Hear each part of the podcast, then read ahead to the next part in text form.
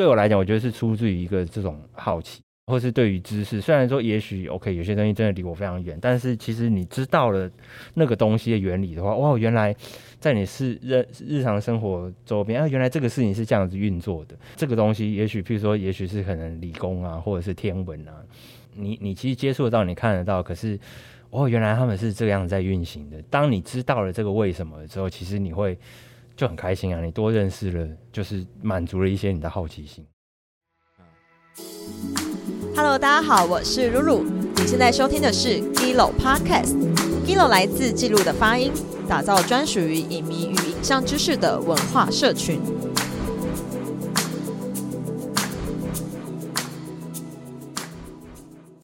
就是因为老师，你刚说那个时候是要去。去法国念书的时候影响，然后后面有又很喜欢上纪录片。对，那你有受到什么纪录片的影响吗？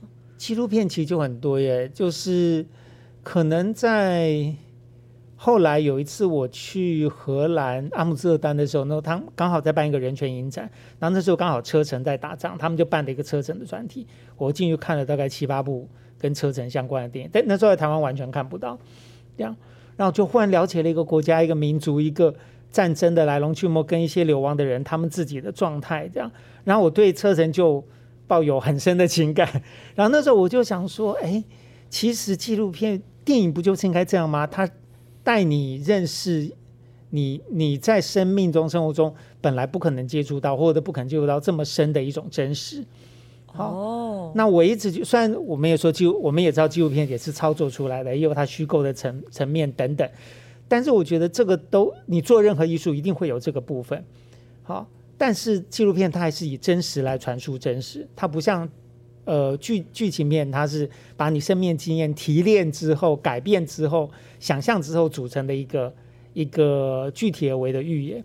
可纪录片它就是以它就像摄影嘛，像活动的摄影一样，它从现在拍下来，然后直接给你看这个拍下来的东西，那那个那个感染力是。非常强大的，哦，跟那种诉说的力量、影像的力量是非常强大。那我以前没有想到，就是因为小时候喜欢幻想嘛，然后都看小说长大，所以对于虚构的东西总是有无限的向往，所以会喜欢剧情片。懂。但后来就是年事渐长，然后就发现说，哎，其实这个真实世界有好多需要学习、需要了解的，包括我自己生存这个社会，我都不够了解。这块土地，我都不够了解。所以就开始觉得哇，纪录片其实更能够帮助我给我想要的东西。哦，所以对你来说，看纪录片是一种可以用真实了解真实，对对，然后是一种学习。对，那明艳老师今天都好正面哦。我突然想到，也是我之前在我在比利时的时候，也是有我记得有有有一次我去参加一个不知道为什么，就是反正就是学生我们就是那种大学里面学生会的一个活动，那他就是放。伊他是伊朗之夜，其实，那他我记得那时候有看一部片，就是一个，其中他大概应该有很多段，可是我我我比较印象深刻的是有一段，他就是 anyway 就有一个人有一个有一个女生吧，她在欧洲还是哪里留学，然后她要回家，她就是要先坐飞机飞到可能德黑兰，然后她再坐火车再怎么样，就是哇好就是几千公里好几天这样子，很长很很长的时间才回到家这样，然后那个。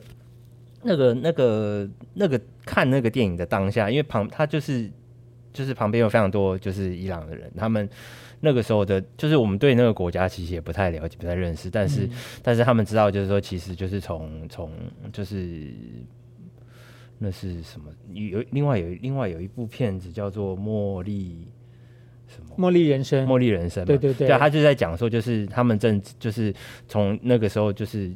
政治突然有一个很大的转变了之后，其实整个国家的人生活方式很多价值观都改变。那其实很多人是被逼迫，最后不得已出来离开。然后对，然后我记得那个时候就是我我没有参加到最后了，就是后来离开。可是，在离开之前，他们就是其实那个时候那边的人都非常的激动，他们就觉得就是说，他们看到他们国家是变成现在这个样子，他们非常的伤心，非常难过。他们希望大家可以。就是多关注，或者是说，也许真的欧洲政府多做一些事情，去帮助他们的国家，不要让他们就是真的一直这样子陷落下去。对啊，那那那个时候那个感觉也非常的奇妙，就是我就是一个亚洲、东亚就是来的来欧洲留学的学生，这个这些跟我真的离太远太远了。可是，可是他们的反应啊，他们的感受是，就是他们的反应是这么的真，就是激动，你知道吗？而且是为了国家，为了自己的自己的，就是你说自己的国家、自己的家园，对啊，那种那种那种也是跟以前。看过的可能或者读过很多历史故事啊，什么什么革命啊，然后哪里什么事情怎么样，或者是一些那种就是动漫故事一样，就是哇，就是国什么家破人亡，国破山河在啊，或者很多很多这种这种这种情感，就是它是在我面前就是很直接的就这样发生，对啊，那印象蛮深刻，就是就是。对啊，那跟刚刚洪老师讲一样，就是的确真的，他就是那那部片子，它其实就是承载了这么多的，就是就是一个真实的生活的情景是这个样子。然后，然后的确生就是有这么多的人，他们是有着共同类似的生命经验，所以会对这个东西产生共鸣。嗯，对啊，对啊，所以你刚刚问题是什么？就是为什么要看纪录片？对，我觉得其实也就这样的，就是延伸你的延伸你的视野啊，延伸你的。我不晓得哎，我觉得其实可是，但是回溯到很后面，其实你对于你对于这个世界，或是你对于你不知道的东西，不是你的东西，你以外的东西，你没你的好奇。嗯，对啊，我觉得，我觉得是我对我来讲，我觉得是出自于一个这种好奇，对于世界的好奇，对啊，或是对于知识。虽然说也许 OK，有些东西真的离我非常远，但是其实你知道了那个东西的原理的话，哇，原来在你是日日常生活周边啊，原来这个事情是这样子运作的。嗯，对啊，这个东西也许，譬如说，也许是可能理工啊，或者是天文啊，对啊，你你你其实接触得到，你看得到，可是。哦，原来他们是这样在运行的。就是当你知道了这个为什么之后，其实你会就很开心啊！你多认识了别的东西，就是满足了一些你的好奇心。嗯嗯，对啊，我我觉得对我来讲最单纯、最单、最直接的，其实就是这个东西，其实就是好奇，满足好奇心。对啊，你觉得这是核心吧？对不对？对啊，就像就是可能，譬如说，对啊，音乐，你你可能走进唱片行，当然你什么都想听。然后或者你走进书店的时候，哇，好多各式各样的书，各式各样的作品，电影我也很想要看啊，可是没有办法，就是你一天也是只有二十四小时，所以你才会选那个变与不变。因为之前我印象超深刻，就是那个 Clubhouse 刚推出来的时候，然后因为我很常去县民他们家，就是毕业楼之夜，然后吃饭什么的，然后那时候我就一直被县民骂，他就说。你们这就是焦虑，现代人的焦虑。因为我就是有什么新的东西，我就会一直去听嘛。就那时候刚出来，然后就一直哎有 Clubhouse 有不同的房间，然后有不同的题目，然后沈明燕就在旁边冷眼旁观，就是 没有我我我意思是说，就是其实就是其实当你选择多到一个程度的时候，你必须你要知道说，你不能一直在就是观望，一直在看，你最后然后。可是你吸收，就是你看了、接触了这么多别人的生活，别人那你自己的生活、你自己的经验了，你总是需要有些东西是让你可以立足在这个世界或者社会，可以跟别人交流。这就很难呐，因为这就回到红红老师的那个题目，就是要怎么可以稳稳下来。因为因为我觉得我真的看红老师的策展好有感觉，就是这世界充满焦虑。这的这种感觉，我觉得有一种越来越明确的感受，哎，就是不管是因为政治，或者是因为资本，或是因为阶级，尤其是现在就是阶级固化，然后就是当其实当现在就是我们在我们现在在就是我们现在是在现在看过去，看过去或者看平平行时空就是发生的事情。当然，我们现在拥有最多的最多的知识，最多的经验，对啊，所以我们可以很容易的去看到就是。呃，怎么讲？就是就是过去有什么有什么东西是好或不好，或者现在是有什么东西是好或者是不好，是正常或者不正常，对啊。然后希望能够怎么样去推进，怎么样去改善这个东西。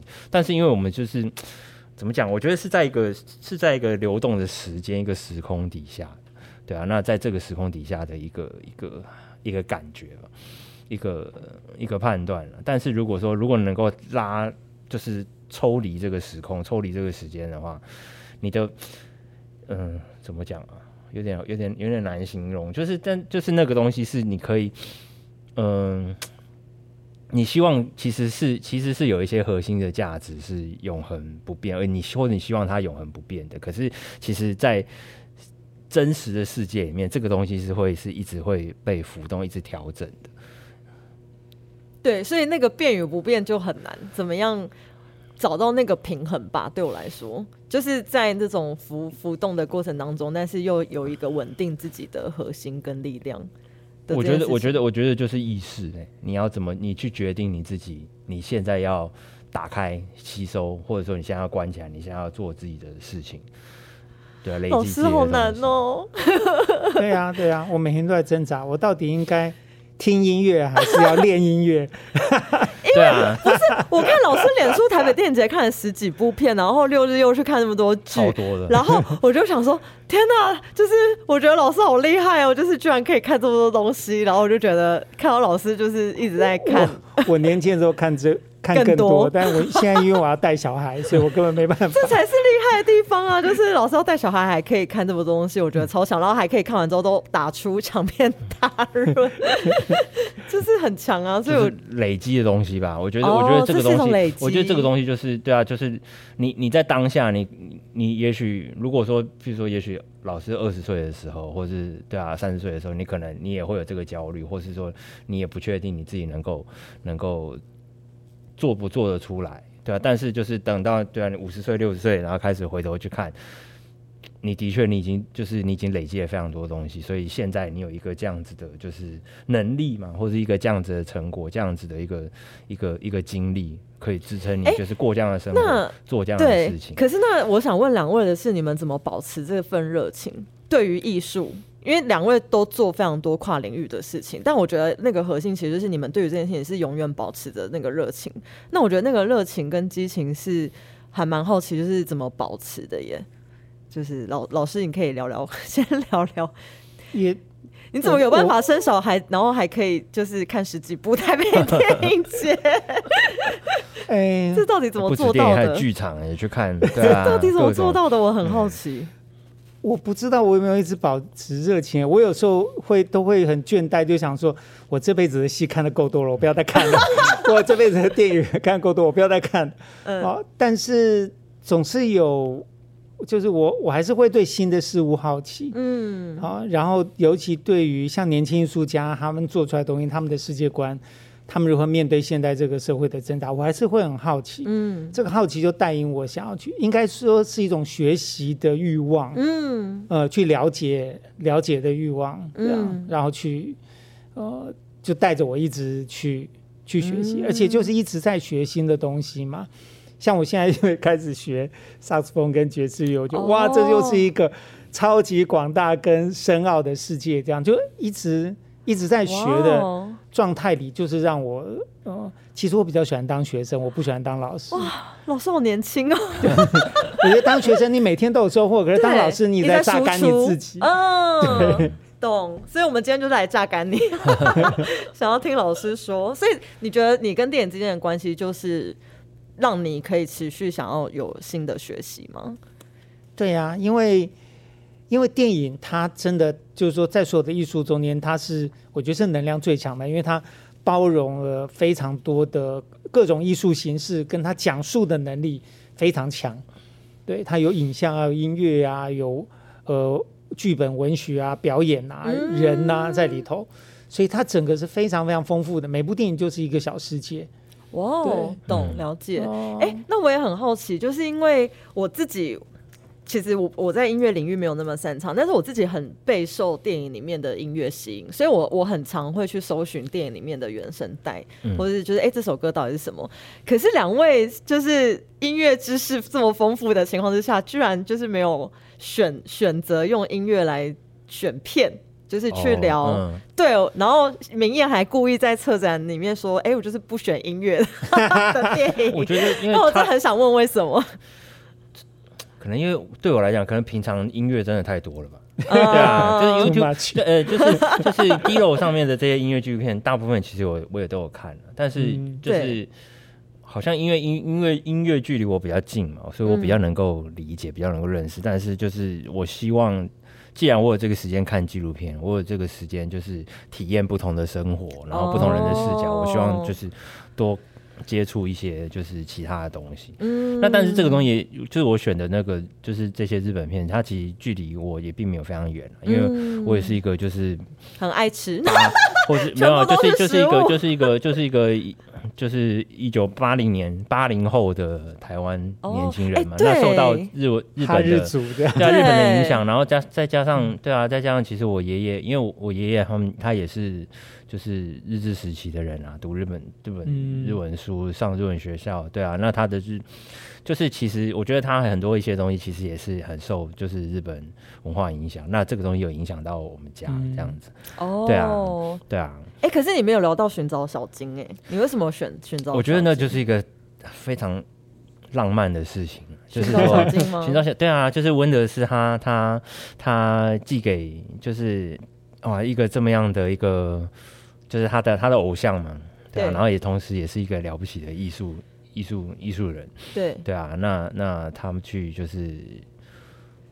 去寻去去，等于就是他就是去日本，然后去，因为当然他已经不在，可是他去访问他，呃，常常用的这些，就是就是小金工作的工作的对啊演员啊，或者是说或者说或者说场景啊，或者说工作人员，对，然后就是一个哇，我很喜欢一个人，一个偶像一些作品，然后我去我想要了解这个作品的全部，我想要认识做这个作品的人，然后就。奋不顾身，怎么奋不顾身呢？反正那女他就是也是去追寻一个想要完成一个他想完成的事情，想完成的梦想对对啊，对啊。然后从这里面你可以听到，就是小金爱郎他也是一个真的很特别特别的一个他的他的电影，他的他的手法他的方式。那你听他说，他其实有时候也并不是这么的怎么讲，就是真的很讲。那些那些角那些那些，譬如说他的那种就是跪坐的的视视角，嗯，那他其实自己也讲说，哦，因为旁边杂物东西实在是太多了，他不或者是没钱租脚架。如果说如果说你把镜头拉远抬高，你就会看到旁边其他的东西啊，不行，所以他就仰角还可以避开。对啊，对啊，就是其实其实他就是很也是很纯粹的，为了可能也许没有想太多，然后就是做。就决定做这样事，然后为什么跟那些演员长期合作，也是因为就是，哎，他觉得他们就很好了，就是人跟人之间的，对啊，他觉得很熟悉很好了，那没关系，那我们就一直熟悉，一起做，一起做，一起做，对啊。而且我看到最后那个摄影师说的那段话，我也是跟着哭哎，因为就是他拍到摄影，就是御用摄影师，然后他就说，其实他有曾经被挖角。就是去跟不同的导演，然后他就边哭边说，他就是没有离开小金安二郎啊。对啊，因为就是我觉得，我觉得这个也是跟前面讲，就是说人跟人的就是彼此的尊敬敬重嘛。那你当然当然你可以因为被挖角，也许这个人是真的是更好更厉害的导演，他可以把你的 career 或是把你的见识带到更广更深远的地方。但是他们就是敬重他们，他跟小金。就是长久以来的这样子的一个关系，嗯，那他做了选择，他觉得，对啊，我觉得他觉得停在这个地方这样子的工作，这样子的量，这样子的人际关系就好了，嗯，对啊，嗯，那那个是一个，我觉得是一个很很很知足、很谦卑、很很 moderate，对啊，一种状态。那如果人人都可以是这样子的话，那其实，对啊，就是会世界会和平很多吧。哎，那你们会有想过要拍纪录片吗？就是因为你刚刚觉得温德斯拍小金二郎是件很浪漫的事情，可以拍自己偶像或什么的。那你有没有想过，不一定是拍纪录片啊，做什么样的创作去跟你的偶像致敬？我我觉得好像我也没有想那么多，就是每天光应付就是所有的这些要求。因为好，我补充说明一下，就是谢明老师最近要上位。就是上位两厅 院的夏日爵士乐派对的音乐总监。你这部什么时候播？你这 这我一定会在七月底之前啊，因为你那个是八月嘛，八月几号？八月二十。八月二十，那也不是你说上位吧？对，的确我第一次是负责做这么大的企划一个节目，但对啊，那也是怎么讲？就是好像也，我昨天也在跟朋友聊，就是好像你你到了现在这个。就是阶段，就是有会有这些工作、这些机会来，那你要不要去接？你要不要去做？对，你要怎么取舍？你还是其实你还是可以很潇洒的，我只要做我的音乐创作，我只要吹萨克斯风这些事情我都不管。那然后然后你说可可是你看到很多活动啊，看到很多这些也许评审，对，而且你可以你还是可以你还是可以骂，你还是可以有很多意见。你不是还想拒绝那个金曲评审吗？就但就是 就是说啊，想要专心做创作，然后对啊，可是你知道我当评审要听多少歌吗？对啊，可是 可是就是说，当你有这个机会，你其实在做这件事情的时候，你是可以你用不同的方式传递你的你的你的价值，对啊，你的美学，然后。也可以影，就是从不同的方向去影响影响，对啊，或者是说真的就是帮助到别人，帮助到整个圈子、整个环境。了解，对啊，那角度非常的不一样啊，就是其实也可以学到很多东西。哦，对啊，一部分也会觉得就是是一个有挑战性的工作。OK，的确是真的，就是在这个之间，你其实会接触，你学到更多东西。对啊，那红红老师呢？对啊，其实我一直主张策展就是创作。对啊，哦，对啊，虽然你不是自己上去演，自己上去做这个东西，但是经由你的规划，这些东西以一种特殊的方式呈现出来，带给大家不同的视野，这不就是一个创作在做的事情吗？对对啊，因为创作就是你也不可能电影里每个人都是你演呐，不可能啊，你还是集合一堆人来做一个你想要做的事情。那策展我觉得也是一样。最后可以跟我们分享一下你们一起合作的专辑吗？叫。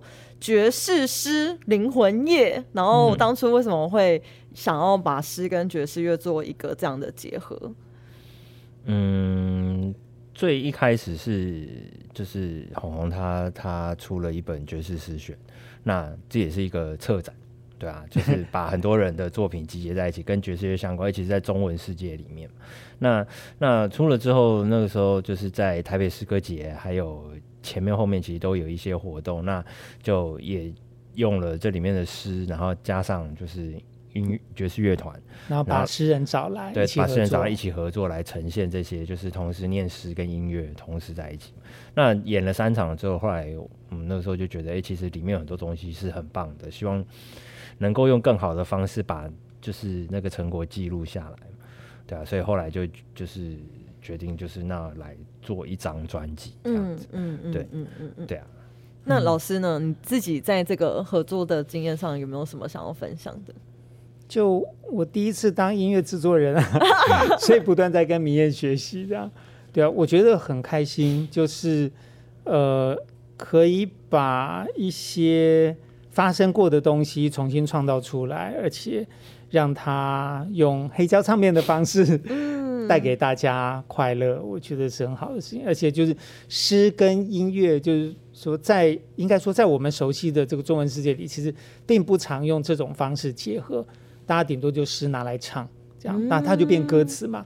但在这张专辑绝大多数时候，诗不是歌词，诗就是一个乐器，它就是一个声音。对，诗就是诗。对，就是跟这些。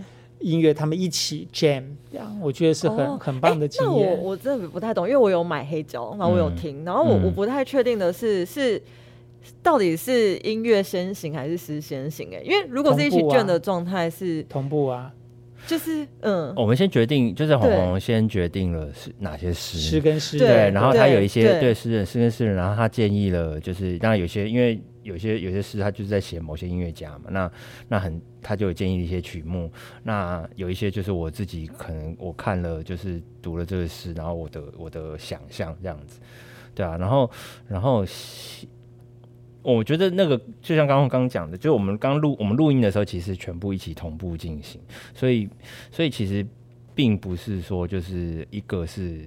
比如音乐完全是，对啊，完全是完全是诗的伴奏啊，还是怎么样这样子？对啊，对啊。那当但是当然就是说也会有一个先大概的构想，就是这个曲是怎么跑，那诗跟音乐的。搭配可能节奏感可能会是什么样子？怎么搭？就是说，哎，哪一首诗配哪一个曲风？就是这个刚刚前面讲的，就是譬如说，我们有先做一点规划。查特贝克的窗，那就是选跟查查特贝克他有唱过的的或代表的作品，就找一首歌。然后跟然后然后哎，可能跟譬如说我选那首歌的原因，就是因为之前电影就是《Born to Be Blue》的那个。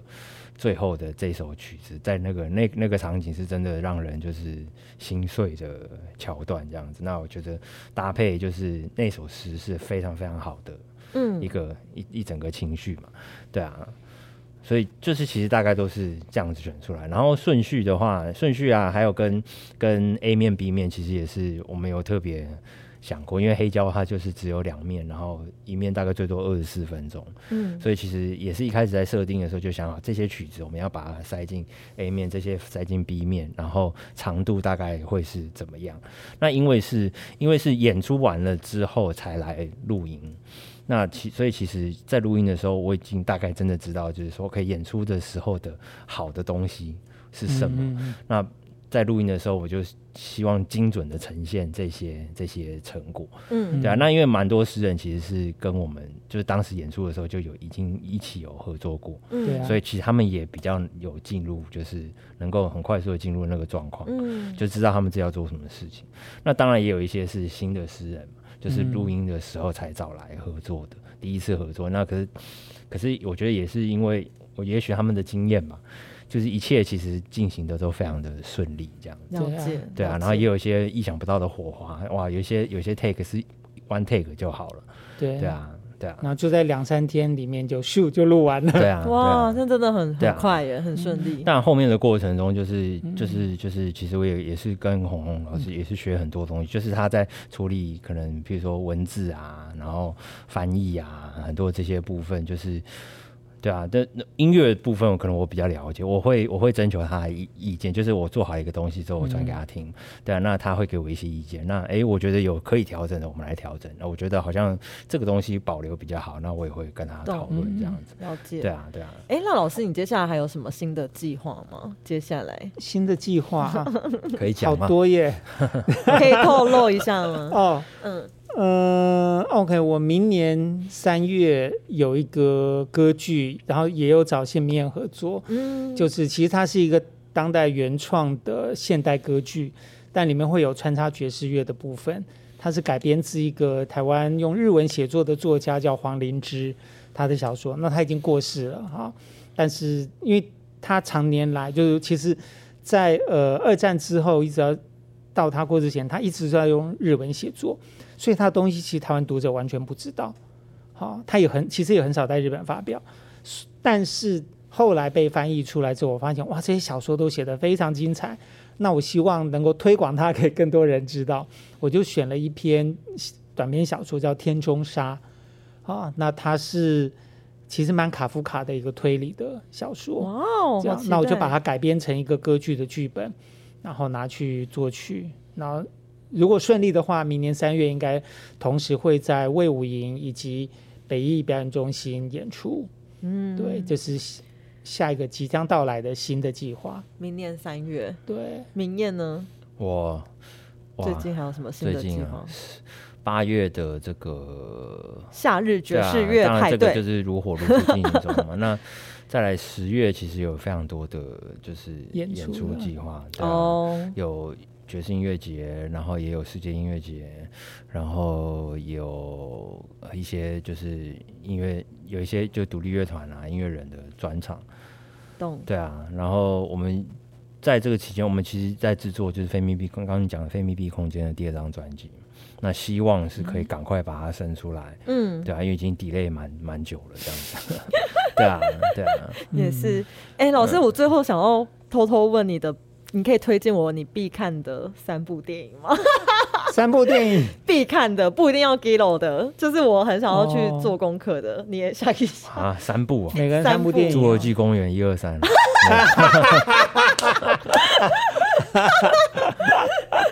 没有了，必看必看，必看。嗯，那《夏日之恋》应该是第一部好。然后，可他不是你都看过了，没什么好推荐的。没关系，再来，还有谁？我要回去做功课。哇，这个好难。没关系，因为我在乱丢，就是大家可以慢慢想。嗯，反正会把空白的地方剪掉。我想不出来，想不出来。那近期，那你想近期的？好难想啊。近期你看觉得好看可以推荐的。好，然后还有一部。呃，太多啦，这怎么推荐呢？对，那好了，讲我私心偏爱的导演，比如伍迪·艾伦，他有一部不是很有名的片，叫做《甜蜜与卑微》，嗯，西恩潘演的，嗯，啊，就是他演一个吉他手，那我觉得那是一个费里尼大陆的一个一个爵士版。所以《夏日之恋》跟那个《甜蜜与卑微》，然后再一个，好逼哦。再一个啊 就港片好了，最最近才修复的那个《半边人》。好好，半边人我好想看，好好好，OK。好，那明艳老师，好难让我真的想不出来。近期的也可以啊。近期哦，近期看了什么？近期看了，我看了叶世涛的纪录片，我觉得，对对，我觉得非常棒，非常大推，非常非常棒。对，然后近期啊，嗯，刚刚你讲到《霸王别姬》，我觉得《霸王别姬》也是一个非常，嗯，对啊，我觉得所有的华人吧。都应该要看，华人、华人，对啊，亚洲人或世界人应该要看吧？真的就是，对啊，这么大的一个荒谬的的，嗯嗯，对的悲剧这样子，嗯，对啊，然后还有什么？我我，对啊，讲《侏罗纪公园》会不会被笑？不会，但我觉得是，我觉得，我觉得其实每一部片，因为它它真的就是一个，它其实就是一个很很。怎么讲？就是很可爱，就是一个，哎，我有一个想法，我们有一些可能性，有一些有一个这样子的故事，然后他怎么把它就是呈现，把它变出来，对啊，就是其实其实我觉得电影另外一个部分，其实它它也是可以，就是它就是一个也是一个梦工厂啊，你希望对啊，无中生有，然后哎有一个这样的可能性，哎恐恐龙哎恐龙，大家在讲恐龙恐龙，可是恐龙到底是什么样子？对啊，恐龙就是在世界里面的时候的那种，就是空间环境想象。那他就把就是好莱坞就是把这个东西做出来，活龙活现的。对啊，我觉得 我觉得其实，然后他在这里面，当然他又有又有放进很多这些很多不同很有趣的不同的角色啊，然后很很很刺激，很就是很享受，很让让你可以很享受的一个就是商业片嘛。嗯，对啊，那我觉得其实这个部分。电影嘛，或者是艺术作品，它其实，它其实，我觉得它其实也是带给人很多一些。我觉得值得享受，值得就是 enjoy 的。那最最新这部你有看吗？最新这部我看，最新我觉得看这部就是有点是就是怎么讲，是一个怀旧。对，对啊，对。他听到很多人 diss 这部，但是但是 但真的就是第一集，但是我觉得有有找回来有一些些其第一集的时候，因为你看到那些旧的角色回来，他还是去到了就是看到现实，看到恐龙，看到恐龙 baby 哇，然后那种那种就是。哇，他们真的很，他们很热爱，就是恐龙热爱这件事情，对啊。然后虽然说已经发生过，已经看过了这些，就是哦，这些恐龙被就是被重新复育出来，但是他们看到新的就是这些恐龙，然后现在看到诞生的小 baby，他们还是很兴奋，然后还是很开心。那那种那种，我觉得那也是一种赤子之心，对啊，那也是一种就是。对啊，你其实真的就是你喜爱这个事情，你热爱你所你所擅长、你热爱的事情。然后，当这些这些事情在你的就是身旁都要发生的时候，你其实是不顾一切，你会你是很开心，然后张开双臂去拥抱这个事情。嗯，对啊，嗯，了解。哎，最后老师，我私心很想问，你在写《孤岭街》的时候，嗯，就是你有跟杨德昌导演有聊到剧本吗？四个人，我们是我们一个编剧小组聊了一年啊，每天聊天。然后我每天回去就把聊完的东西嗯写下来，然后第二天拿去给大家讨论，大家在那个基础上再继续讨论。就是每天晚上写这样吗？每天白天聊，然后晚上写，然后这样写了一年。对，哦，就在杨德昌跟蔡琴的家里，在永康街那边。哦，是这个故事是就是除了有真实故事，就是事件之外，其他的真的就是用聊天聊出来的。我实在太好奇了。对啊，对啊，但是。当然，整个构思主要还是杨导的啦。嗯，这是一个他他的故事，他想拍，而且他把他自己的童年整个放进去嘛。嗯，啊，那所以当然他最熟里面的东西，但他需要人跟他讨论，尤其我们几个都是比他年轻小伙子，就可能比较接近少年人的状态，所以可以从不同的角度给他一些 feedback。然后他也需要有人去整理他们我们讨论出来的东西，所以那个人通常是我，所以写第一稿的是我，但是后来。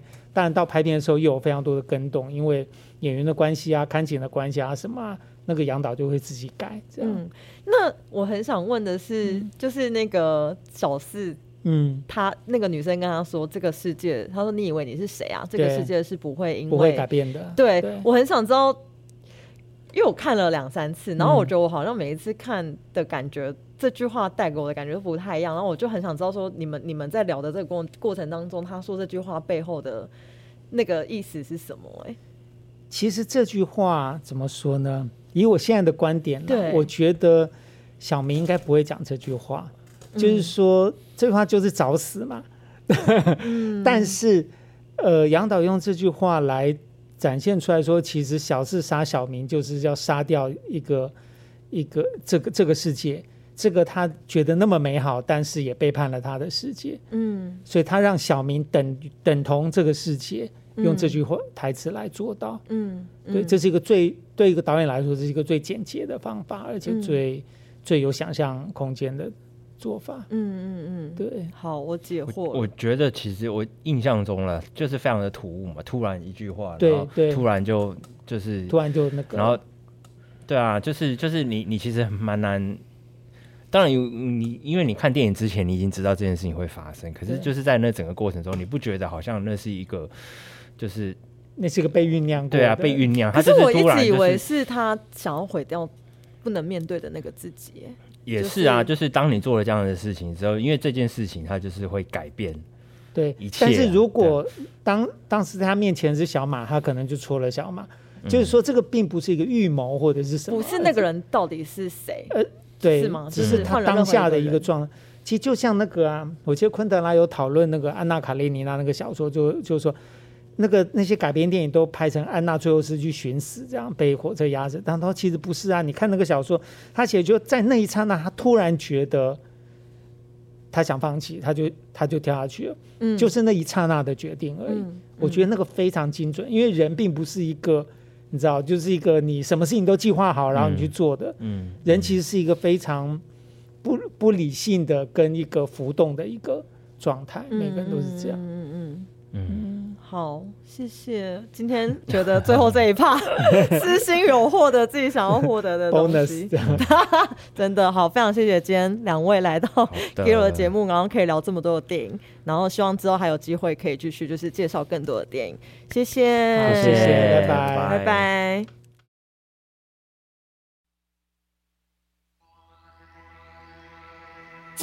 拜。